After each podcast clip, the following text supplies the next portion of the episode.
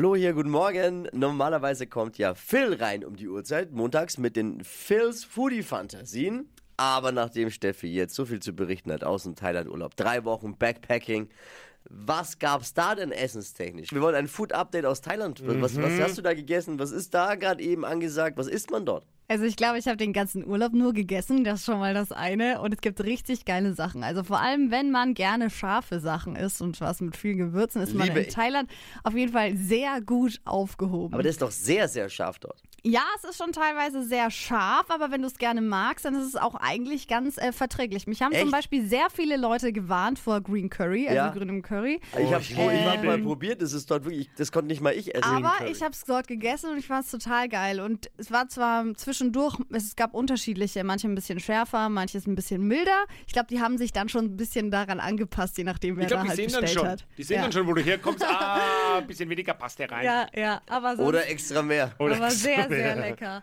Auf jeden Fall ähm, haben viele vorher geschwärmt von Partei und da muss ich sagen, bin ich ein Was bisschen enttäuscht davon. Das sind so äh, angebratene. Reisnudeln mit Gemüse. Äh, Partei nennt sich das eben. Und die Reisnudeln. Sind so weiße, Okay. helle Ach, die 34 Nudeln. süß-sauer. Ja, genau.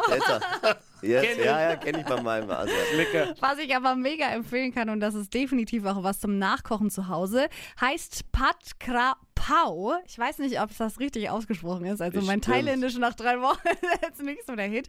Stir-Fried Basil heißt es dort überall, auch auf Englisch. Und das ist eben dieser Thai-Basilikum, angebraten mit Gemüse und verschiedenem Fleisch. Dazu bekommst du dann Reis und dann auch noch so ein Spiegelei obendrauf. Also generell kann man aber sagen, egal was du bestellst, Spiegelei. Ei, überall ist Ei noch mit drauf. Finde ich aber für zu Hause auch ganz Sau gut. lecker. Aber Stir-Fried Basil könnt ihr euch auf jeden Fall mal ähm, anschauen im Netz. Es schmeckt total geil. Und das ist echt der Nachtisch des Jahres, finde ich so geil. Mango Sticky Rice.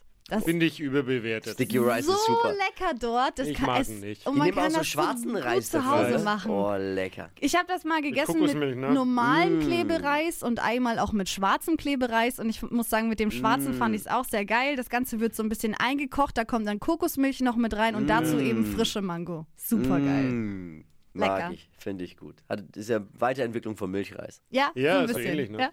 Sehr lecker, sehr lecker. Also wir halten fest, diese gebratenen Parteinudeln, äh, nee, Nee. die raus, dafür aber jetzt rein Stir-fried Basil, Basil ja. und Nachtisch Sticky Rice mit, Ja, mit Mango. Mango.